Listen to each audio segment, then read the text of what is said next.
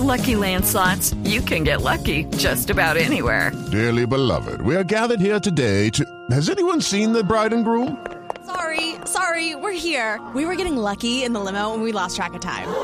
No, Lucky Land Casino, with cash prizes that add up quicker than a guest registry. In that case, I pronounce you lucky. Play for free at LuckyLandSlots.com. Daily bonuses are waiting. No purchase necessary. Void where prohibited by law. 18 plus. Terms and conditions apply. See website for details.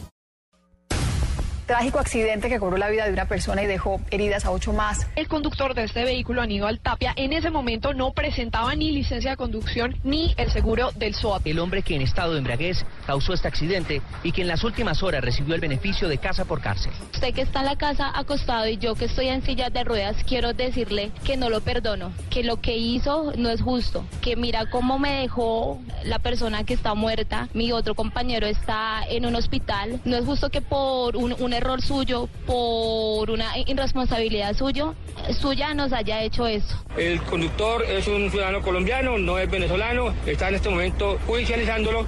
No se justifica una persona que se suba a un carro borracho y se llevó a mi hijo. Hubiera sido uno de nosotros, los de estrato bajo, ya estábamos con toda la ley encima. No presentaba antecedentes penales y que en su casa pues podía cumplir perfectamente su concepto esta medida de aseguramiento. El señor del BM venía como a 220 por la, por la carrera séptima, atropelló a tres personas, las mandó contra, contra el andén y volcó dos taxis. Una persona de sexo hombre que perdió la vida. ¿Cómo va a ser posible que venga todo borracho y vaya pasando sobre una vía de acá, de, de, de, de Bogotá, y, y, vaya arrastrando con toda la gente? Que se haga justicia y no más. Y la justicia de Dios que es la más grande. ¿Qué pasa? ¿Qué está pasando con los conductores borrachos en nuestro país? Estamos trabajando para también los apoyos oportunos que corresponde a exámenes de conductores que estén vinculados en accidentes donde haya personas fallecidas o lesionadas. Grave accidente en la autopista norte. Sí, claro, venían como compitiendo, pero entonces le ganó la, la velocidad. ¿Qué pasó con el conductor de ese carro? Eh, huyó, huyó en un taxi. Infortunadamente nos están confirmando que fallece la cuarta persona, una femenina de 24 años aproximadamente, trasladada a la clínica Reina Sofía. Nos enteramos a las 9 de la mañana, nos llaman del propio pueblo Umbita que había muestro, habían muerto nuestros familiares, que los cuatro habían muerto. Yo lo que sí quiero que pedirle al señor fiscal que nos ayude con este caso, porque que no vaya a quedar así, porque hoy hace ese señor con nuestra familia, mañana puede hacer con otra familia. Confesó que huyó del sitio los acontecimientos porque un grupo de taxistas lo amenazó y también dijo que no iba más de 90 kilómetros por hora. El Instituto de Medicina Legal reveló que las pruebas tomadas a Ernesto Manzanera resultaron negativas de alcohol y sustancias psicoactivas. Para mí, estoy seguro que el señor estaba en Prado de embriaguez. Si hubiera quedado ahí, hubiera colaborado con mi sobrina estando viva pidiendo auxilio, si no, no le importó. ¿Por qué no auxilió a mi hija? ¿Por qué no la auxilió? En lugar de haber cogido y si ya haber llevado a mi hija al hospital. Era la única vía. Cuando me llamaron, yo sí dije, mi hija está viva, mi hija está viva. Y como a los 15 minutos dijeron, no, lamentablemente falleció. Las autoridades avanzan en la investigación por el trágico accidente que se registró en la madrugada del martes en la autopista norte de Bogotá y que dejó cuatro muertos. Me dicen que las personas se le habían atravesado un tipo de alcohol, de alicoramiento. Se encierra en un carro y el olor pues es evidente. No pueden huir, es un agravante. Se emitirán órdenes de captura por parte de la Fiscalía y los jueces de control de garantía para quien huya del lugar de los hechos. Quien omite la ayuda, como lo tipifica el código, y abandona el lugar de los hechos, asume que va conduciendo en el más alto nivel de libramiento. Bienvenidos al radar de Blue Radio. Como siempre con ustedes los sábados, hoy con una información dolorosa que se ha presentado durante esta semana y que de nuevo nos pone sobre la mesa uno de los principales problemas en Colombia y en el mundo relacionado con la imprudencia de miles, millones de conductores en las vías de nuestro país. El episodio más reciente tiene que ver con la muerte de cuatro personas de la familia Moreno Sánchez cuando pretendían auxiliar a uno de sus familiares gravemente enfermo del corazón. Fueron sorprendidos por la muerte gracias a la imprudencia de un joven conductor, Ernesto Manzanera Mier, quien se llevó las ilusiones de esas cuatro personas. Y no solamente eso, se escapó de la escena de los hechos.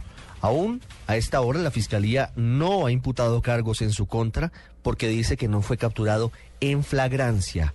Hoy aprovechamos esta dolorosa coyuntura para recordar otros casos de personas víctimas de conductores ebrios, de conductores imprudentes y también hacer un corte de cuentas sobre qué tanto ha funcionado la ley que hace un año anunciábamos con bombos y platillos para endurecer las penas a quienes aún a pesar de todo siguen cometiendo el delito de conducir en estado de embriaguez por las carreteras de Colombia. Estamos detrás de los hechos de la semana en El Radar de Blue Radio. Vamos inicialmente con Daniela Morales que nos va a contar la historia dolorosa del episodio que ha dejado cuatro muertos de la familia Moreno Sánchez en la autopista norte con calle 134 en Bogotá. Aparentemente por cuenta de la imprudencia de Ernesto Manzanera, joven copiloto de una aerolínea comercial que abandonó la escena de los hechos y que hoy todavía permanece en libertad. Ernesto Manzanera, 24 años, piloto con experiencia de 5 años en una reconocida aerolínea. Este es el presunto responsable de haber causado la muerte de cuatro personas en un accidente de tránsito sobre la autopista norte con calle 134 el pasado 2 de diciembre a las 3 y 10 de la mañana. El joven conducía un carro rojo Volkswagen de placas HSS 052 por toda la autopista hacia el norte según las autoridades, a una velocidad de por lo menos 180 kilómetros por hora, sin contar con que a unos kilómetros adelante se encontraría de frente con una camioneta Mitsubishi de placa CIR 974 en la que viajaban Edilfonso Naranjo Forero, César Augusto Moreno Sánchez y José del Carmen Moreno Sánchez. Una cuarta víctima, María del Marlén Moreno Sánchez, quien alcanzó a ser remitida a la clínica Reina Sofía, pero finalmente falleció. Los cuatro integrantes de una misma familia, oriundos de Umbita, Boyacá, un accidente que enluta a un municipio, a un barrio y a una ciudad. Esposa, suegra y madre solo piden justicia. En una sola voz piden una explicación y la realidad de lo que sucedió aquella madrugada. Vimos las noticias, pero no, no asimilábamos que era la familia, no. ¿Y por qué lo hice matar mi familia, mis hijos? Que me mató lo que más adoraba en este mundo. Ese día fue de todo un zozobro, pues después de casi 15 horas de ocurrido el accidente en la autopista norte, en el que Ernesto Manzanera Mier chocó con su vehículo a esta camioneta, huyó de aquella escena sin dejar pista, sin dejar rastro. Solamente en horas de la madrugada aparecieron sus papás quienes aseguraron que en horas de la tarde se entregaría. Así pasaron las horas hasta que hacia las seis y media de la tarde este joven piloto se entregó a las autoridades. El director de la Policía de Tránsito de Bogotá, coronel Manuel Silva, hizo presencia en su casa ubicada al norte de la ciudad. En un diálogo de aproximadamente 20 minutos, el coronel le aseguró que contaban con todas las garantías para el proceso que lo espera. Se presentó también en su forma voluntaria, accedió a ir a la medicina legal, donde pues allá se le determinaron esas pruebas. Es realmente vamos a esperar el resultado. Su estado anímico es bueno, lo que se podemos observar y lo que podemos hablar con él. En este momento pues está ya cumpliendo con las acciones eh, judiciales. El joven fue conducido a los juzgados de Palo Quemao, donde se iniciaría su proceso. Allí lo acompañó su mamá, su papá, hermano y abogado. El coronel Manuel Silva aseguró que este joven dijo que la camioneta se le había atravesado y que no alcanzó a reaccionar. Pues él está informando que el vehículo al parecer se le atravesó y lo impactó en la parte de atrás, que es realmente lo que podemos evidenciar en el lugar de los hechos. Son escandalosas las cifras entregadas por la misma Secretaría de Movilidad, quien lamentó los incidentes e hizo un llamado a todos los conductores de Bogotá, sobre todo para esta época de Navidad, que no conduzcan a altas velocidades y mucho menos en estado de embriaguez, pues son casi 4.000 los vehículos inmovilizados y las personas sancionadas. De estas, 800 conduciendo en estado de embriaguez en grado 3. Al respecto, la secretaria de Movilidad, María Constanza García. Pero hoy tenemos, este año, en lo corrido del año, hemos inmovilizado 4.000 personas con embriaguez. De esas 4.000, eh, un poco más de 800 iban en grado 3. Entonces, hay, hay acciones que por más que, que la administración están las normas, pues también se requiere mucha conciencia de los ciudadanos. Fuentes de la Fiscalía confirmaron a Blue Radio que hoy se hará la audiencia de imputación de cargos en contra de Ernesto Manzanera. El delito que le será imputado finalmente es el de homicidio culposo, pena que contempla este delito oscila entre los 6 a 12 años. Daniela Morales, Blue Radio. A pesar de que hace un año se firmó la ley que endurecía las penas para los conductores ebrios, la situación no ha mejorado mucho en las vías del país. Después de esa ascensión que se hizo al proyecto presentado por la congresista Gloria Estela Díaz, las cosas no han mejorado. Hay muchos, muchos episodios que de nuevo presentan la falta de responsabilidad de los colombianos al conducir. ¿Cuál es el espíritu de esa ley y cuál es el corte de cuentas al día de hoy? Nos cuenta Carolina Castellanos.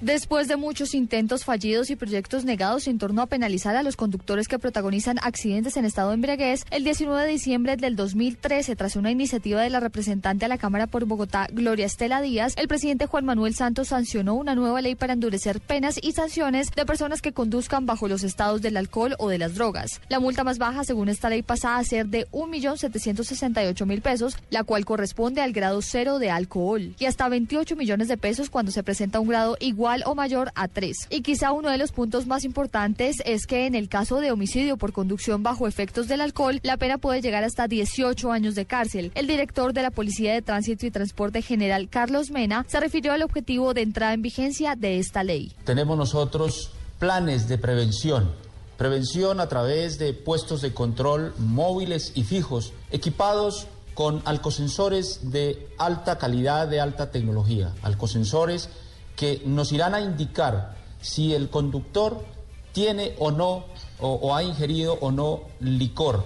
Tan pronto nosotros tengamos el resultado positivo, se hará el procedimiento como lo ordena la ley 769, el Código Nacional de Tránsito. Así es que seremos muy estrictos y drásticos frente a la prevención a los conductores en estado de embriaguez. Poco tiempo después de que esta ley entrara en vigencia y pasada la temporada de Navidad y Año Nuevo, la policía reconoció que en diciembre de 2013 a enero de 2014 se presentó una reducción en accidentes del 46%, muertos del 62% y lesionados del 42%. Y para este mismo periodo de tiempo hubo 3.000 conductores menos sancionados que el año anterior, los cuales conducían en estado de embriaguez. Sin embargo, el reporte de las cifras conocidas llegaron hasta mediados del mes de marzo de este año. Quizá los accidentes más recordados por los colombianos son el primero de ellos, el del ex senador Eduardo Merlano, quien no se dejó hacer una prueba de alcoholemia alegando su condición de congresista. Pues para con la prueba de alcoholemia. Hombre, ¿cómo va a hacer un senador de la República una prueba si estoy perfecto? señor, pero si, si tuviera la escolta a mí aquí. Yo soy senador de la República. Y tomando. 50 mil votos, 50 mil personas. Y ustedes me van a faltar este respeto.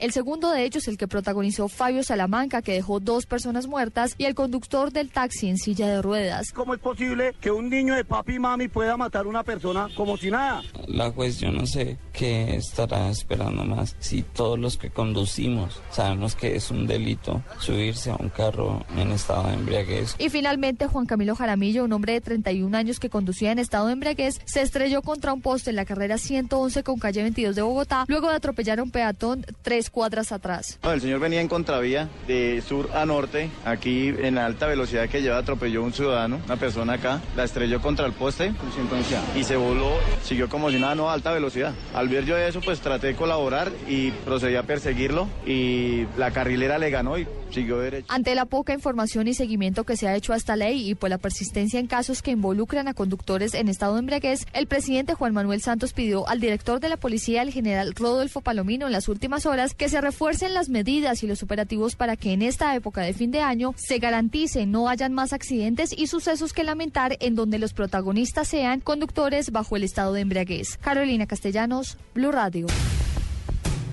Son tan dolorosos, son tan sentidos estos casos en los que por cuenta de la imprudencia de los conductores se pierden vidas humanas en Colombia, que el presidente Santos de nuevo hizo un llamado en estos últimos días para que se intensifiquen los controles, sobre todo de cara a la temporada navideña y de comienzos de 2015, cuando muchos olvidan la precaución. Lexi Garay. La orden del presidente Juan Manuel Santos para el general Rodolfo Palomino y los cerca de 20.000 uniformados que integran la policía es la de convertir nuevamente en prioridad la persecución contra los conductores en estado de embriaguez. El mandatario advirtió que para estas festividades decembrinas, cuando se cumple un año de la aprobación de la ley contra los borrachos al volante, las autoridades y la ciudadanía le han restado importancia al tema. Las navidades pasadas se acababa de aprobar una ley, la gente se volvió consciente de que estaba, eh, estaba corriendo un riesgo grande y estaba poniendo en peligro a, a la demás gente. Eso, infortunadamente, como que se ha venido disminuyendo el- la concientización de, de lo que es el uso letal, uso peligroso del alcohol con la gasolina. Santos pidió intensificar los controles y garantizar que los responsables de tragedias causadas por el alcohol sean capturados y respondan ante la ley. Por eso yo quiero que se vuelva a intensificar los controles, que la gente entienda que puede terminar en la cárcel, en la cárcel, si toman y manejan al mismo tiempo.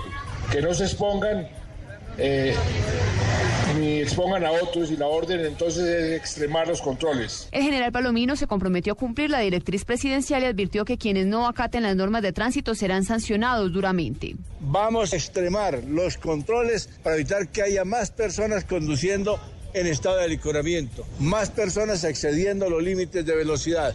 Y vamos a procurar darle a los colombianos, como lo ha dispuesto el señor presidente, el mejor regalo en Navidad es la seguridad, la paz y la prosperidad. Pero advirtió que pese a los operativos y la labor policial, la diferencia la marcará en estas festividades el comportamiento ciudadano. La policía va a estar haciendo un esfuerzo importante al que ha dispuesto el señor presidente, que se sume el de los militares para que por todas nuestras carreteras se vea un policía, se vea un soldado prodigando seguridad a los colombianos. Pero también queremos decirle que la seguridad plena tiene que ver y pasa por la actitud responsable que debemos tener todos en esa conducción. Desde que el Congreso aprobó la ley contra los conductores borrachos en diciembre pasado hasta finales de septiembre de 2014, 302 personas perdieron la vida en accidentes causados por la mezcla de alcohol y gasolina. 1.642 personas más resultaron heridas. Lexi Garay Álvarez, Blue Radio. Los hechos que le interesan a la gente en El Radar. El título de esta columna iba a ser Mensaje a Manzanera. No fue un accidente de tránsito, pero estaba mal. Ofrezco disculpas.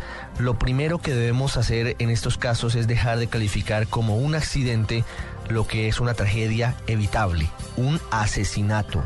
Y lo segundo que debemos hacer es anticipar tristemente que a él no le va a pasar nada, a pesar de lo que merece.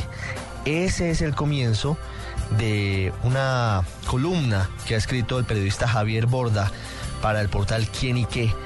Y tiene toda la autoridad para hacerlo porque hace casi un año fue víctima de un doloroso, terrible accidente de tránsito en el norte de Bogotá que traemos hoy a colación porque estamos aún a la expectativa de que las autoridades judicialicen al joven Ernesto Manzanera que embistió con su vehículo a otro carro, mató a cuatro personas, según dicen las investigaciones, y lo que es aún peor, huyó del lugar, no socorrió a nadie en esa fría noche bogotana. Javier, buenas tardes. Muy buenas tardes a usted, a todos los oyentes, y sí, por supuesto que esto ya no lo podemos llamar más como lo que se dice en muchos medios de comunicación, incluso las autoridades, como un accidente. Ya si lo queremos nombrar de esa manera, es lo que podríamos decir una máscara de lo que es nuestra triste sociedad que no quiere aprender a pesar de tantos golpes que no se puede estar uno bajo los efectos del alcohol y conduciendo por supuesto un vehículo. Javier, usted escribe esta nota por supuesto porque como le contábamos a los oyentes, usted tuvo una situación muy dolorosa el 6 de enero de este año, ya se van a completar 12 meses en una situación similar, ¿no es verdad? Totalmente cierto. Yo tengo la fortuna pues que salí muy bien librado. Es decir, no me morí como tal de un accidente que fue muy fuerte, también por una irresponsabilidad de otro conductor que iba a altísima velocidad. Iba a pasar un año y realmente no ha sucedido nada. Y precisamente lo que decía usted al comienzo de, de esta entrevista, en la introducción, pues sí, lo que sucede es que hay una cierta autoridad de mi parte para poder hablar del tema, pero también es una tristeza la que siento por todas las personas allegadas a, a las víctimas de Ernesto Manzanera que verán tristemente cómo pasa el tiempo y que realmente es muy poco lo que se está haciendo en Colombia para que los culpables de este tipo de, de situaciones, reitero, no son accidentes, pues de verdad se paguen como debe ser. Una familia quedó completamente destruida por cuenta de este episodio que protagoniza Ernesto Manzanera. Pero en su caso, Javier, decíamos que hay similitud con lo que ocurre ahora, entre otras cosas, porque la persona que lo causó está plenamente identificada. Y segundo, porque también huyó del lugar. Recordemos un poco a los oyentes lo que sucedió con usted y con su esposa. Pues por supuesto, el accidente fue a altas horas de la noche, el lunes festivo, regresando en el festivo de, de Reyes, después de vacaciones. Yo no recuerdo como tal lo que sucedió, lo que sí sé es que la persona que iba conduciendo pues está identificada como Camilo Andrés Nariño Tres Palacios. Eso es lo que queda, digamos, en constancia ahora con las autoridades, aunque testigos dijeron antes que había sido otro conductor y que eso había podido ser de alguna forma enmascarado. Ahora hay otra similitud, por ejemplo, con los testigos que en mi caso hablaron ante medios de comunicación, después no quisieron hablar ante la fiscalía por temor, algo que también vemos en el caso de, Ernesto Manzanera. Y la similitud final es que los días van pasando, la efervescencia de los medios también naturalmente va bajando hacia el caso y lo que sucede al final de cuentas, y lo digo, reitero, no con el ánimo de soberbia, ni mucho menos que soberbia va a tener uno en este tipo de situaciones, pero los días van pasando y entonces al final pues no pasa mayor cosa. Y ahora, al momento en que hacemos, por ejemplo, esta entrevista, sabemos lo que es el paro judicial en Colombia. Entonces, pidiendo justicia moral a una persona que no la quiere dar es imposible. Y si se quiere aplicar tampoco se puede porque no tenemos quienes la ejecuten. Así estamos aquí. Es muy triste y muy doloroso, pero además de todo hay otras situaciones en común. Por supuesto, la imprudencia al conducir. Muy seguramente en el caso de el señor Manzanera también había licor de por medio, a pesar de que Medicina Legal en la primera inspección dice que no puede determinarlo porque el señor se escapó del sitio y reapareció más de 14 horas después, por lo tanto pudo haber reducido el porcentaje de alcohol en su sangre, pero allí está eso, ese común denominador que además eh, nos preocupa mucho en medio de estas fiestas. Los excesos, el exceso de velocidad, la mala conducción, pero sobre todo esa terrible certeza de que a pesar de que sabemos y conocemos de el riesgo que representa manejar un carro bajo la influencia del alcohol o de otras drogas y a pesar de eso salimos a las calles como asesinos en potencia, Javier, y eso es lo que tal vez más nos preocupa. Mira, yo le podría decir, y lo digo con, con respeto también, que es estúpido y ofensivo. Estúpido que todavía haya personas que hagan esto, esto de lo que estamos hablando. Y es ofensivo que no pase nada. En mi caso, por ejemplo, después de ese tramacazo, y lo digo con esa expresión casi coloquial, que me sucedió en el accidente de tránsito, a Camilo Andrés Nariño Tres Palacios y le pusieron un parte, un comparendo.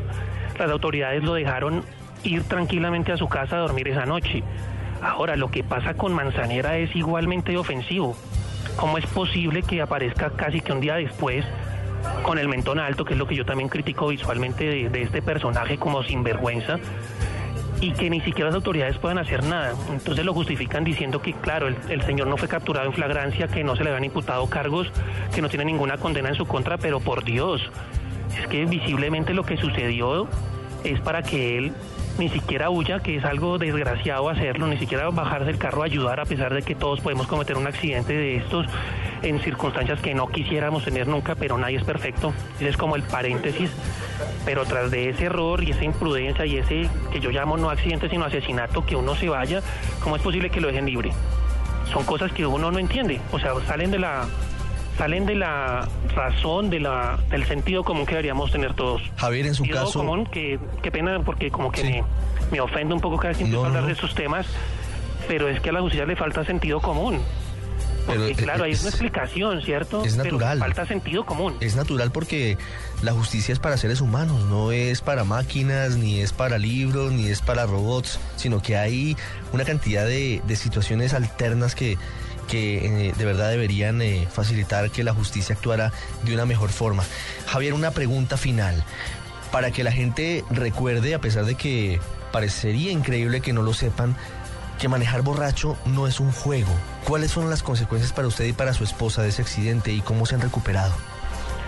Las consecuencias son muchas. Yo estoy aún en proceso de recuperación. Creo que una recuperación como que ya llega un momento en el que se llega a un punto en el que es muy difícil de mejorar más. Yo estoy pendiente de una nueva cirugía en la pelvis. La pelvis, este señor Camilo Andrés Nariño Tres Palacios me la destrozó. Yo todavía cogeo un poco, no puedo, por ejemplo, patear un balón de fútbol, no puedo permanecer mucho tiempo en una situación. Duré finalmente cinco meses incapacitado, que fue lo que decretó medicina legal, que era mi incapacidad, pero pues yo ahí sigo pendiente de una cirugía. Para mi esposa ha mejorado mucho, pero increíblemente después de 11 meses tuvo que ir al médico con dolor de pierna. Dijeron que tenía un desgarro que no había sido de verdad detectado ni tratado. Entonces, curiosamente, esta semana empezó terapias para que se, ah, ah, no sé, se baje este dolor. Y no solo eso, sino las psicológicas. Mi esposa, por ejemplo, no lo creo que lo haya asimilado también y entonces ve un accidente de tránsito y se pone a llorar, se pone súper nerviosa. Yo en ese campo creo que soy un poco más fuerte, pero las consecuencias son muchas. Lo que le pasó a las víctimas de Ernesto Manzanera, infortunadamente, pues no tiene solución, pero las personas que quedamos vivos somos los que deberíamos rechazar absolutamente este tipo de cosas, pero no solo con el rechazo de la voz pública, la denuncia pública, sino que queremos que esta gente esté tras las rejas, literalmente, nada de casa por cárcel ni siquiera. Es el sentido común. Una cita de Dante Alighieri en la Divina Comedia nos cae perfecta para estos días en los que se debe reclamar deber moral, como exigía la hermana del taxista que transportó a Manzanera. Los confines más oscuros del infierno están reservados para aquellos que eligen mantenerse neutrales en tiempos de crisis moral. Así termina la carta que le ha escrito Javier Borda, quien ha estado con nosotros, a Ernesto Manzanera, que aún a esta hora no ha ido a la cárcel como presunto responsable de cuatro homicidios. Javier, gracias, nos alegra su recuperación, pero sobre todo nos alegra poderlo leer con esa claridad frente a algo que lo sigue afectando a usted aún casi un año después. No, pues muchísimas gracias y al final pues lo básico, parrande todo lo que quieran este diciembre, pero pues evítese problemas, así de simple. Así lo detectó el radar en Blue Radio. Hacemos ahora un recorrido por las principales ciudades del país. En Cali las autoridades tienen detectados 30 puntos con alta accidentalidad. Según las cifras de la Secretaría de Tránsito de la capital Vallecaucana, en lo corrido del año, escuchen ustedes, se han registrado 12.521 accidentes de tránsito en la capital vallecaucana. Nilson Romo, con los detalles desde Cali. Según Jair Bermeo, coordinador del Grupo de Educación y Cultura de la Secretaría de Tránsito, en lo que va corrido del año se han registrado 216 muertes de accidentes de tránsito en Cali, siendo los motociclistas los más involucrados. Vemos que hay en total 67 motociclistas oxisos pues, en accidentes de tránsito durante el año 2014, 91 peatones, 11 conductores, 29 ciclistas, 10 pasajeros y 8 que no aparecen sin información, para un total de 216 en todo el año. Las cifras exactas revelan que a la fecha en la capital del Valle del Cauca se han registrado 12.521 accidentes de tránsito. De los cuales 9.217 son accidentes de solo choque, solo daño, 1.453 con atropello, 1.438 con volcamiento, 239 caída de ocupante, 3 con donde hay involucrado incendio y 171 que habla de otros. Las causas de los accidentes, según el funcionario, son principalmente la imprudencia de los actores viales. La mayor número de causas es por, con 2.330 veces repetidas, es no mantener la distancia de seguridad. La tercera es desobedecer señales. La cuarta, no respetar prelación. Y la quinta es cruzar sin, sin, observar. Según las autoridades, la mayor parte de los accidentes se concentran en 30 puntos de la ciudad, entre ellos la calle 70 con carrera primera en el norte y la calle 25, especialmente en el tramo sur, donde se han presentado 334 accidentes de tránsito en lo que va corrido del año. A pesar de que allí hay puente peatonal, a pesar de que se hacen operativos de educación constantemente allí, siempre sigue siendo el mismo sitio. Pero es porque, primero que todo, la, las personas no utilizan el puente peatonal y segundo, los vehículos transitan por ese sector muy rápido. Pero quizás la mayor parte de los accidentes en la ciudad se presentan por la falta de cultura ciudadana y el desconocimiento de las normas viales. La mayoría de los accidentes es porque es imprudencia en el manejo. Y resulta que la mayoría de la gente desconoce las señales, desconoce para qué sirve las demarcaciones en el pavimento. Según las autoridades, la implementación de tecnología en la cual se ha invertido más de 20 mil millones de pesos ha contribuido a disminuir los accidentes y la cultura de infringir las normas de tránsito. Para el radar, desde Cali, Nilson Romo Portilla, Blue Radio. En Barranquilla, en relación con accidentes ocasionados por imprudencia de los conductores, hay un fenómeno particular. Ha bajado el número de incidentes, el número de episodios, pero ha crecido dramáticamente el número de muertes que se registran en estos casos. En Barranquilla está Eberto Amor. Hola Ricardo, buenas tardes. En Barranquilla el año 2014 ha significado un incremento de más del 33% en muertes por accidentes de tránsito en las vías, especialmente a raíz de las imprudencias. Conductores en zonas que son de alta circulación, pero que a la vez se encuentran en un entorno en el que hay comunidades ubicadas al lado y lado de las calzadas.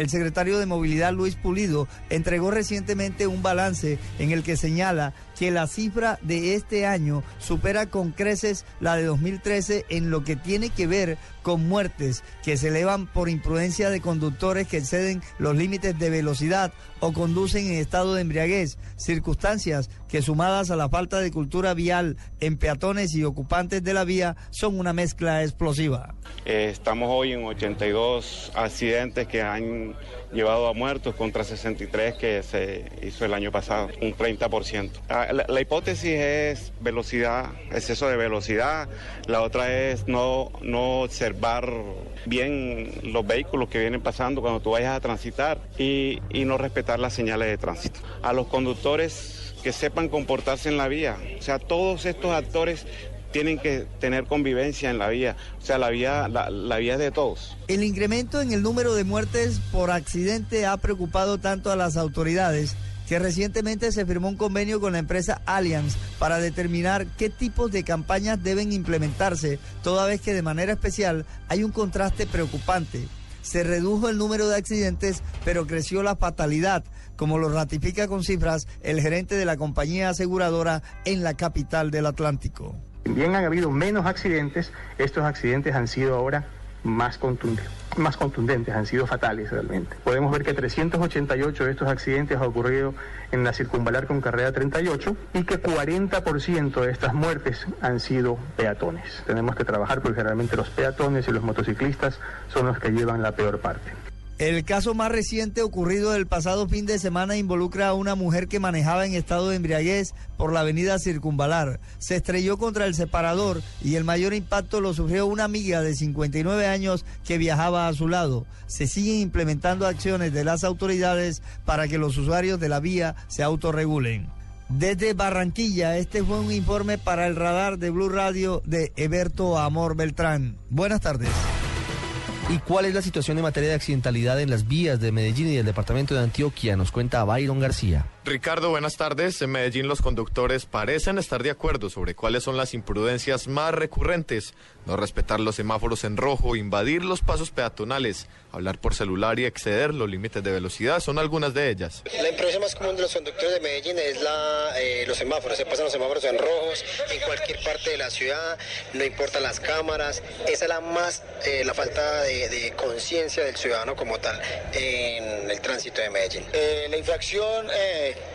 con la que mayor frecuente violan estos conductores es pisar en la cebra. En un semáforo siempre pisan la cebra y el tratar de pasar los semáforos en amarillo.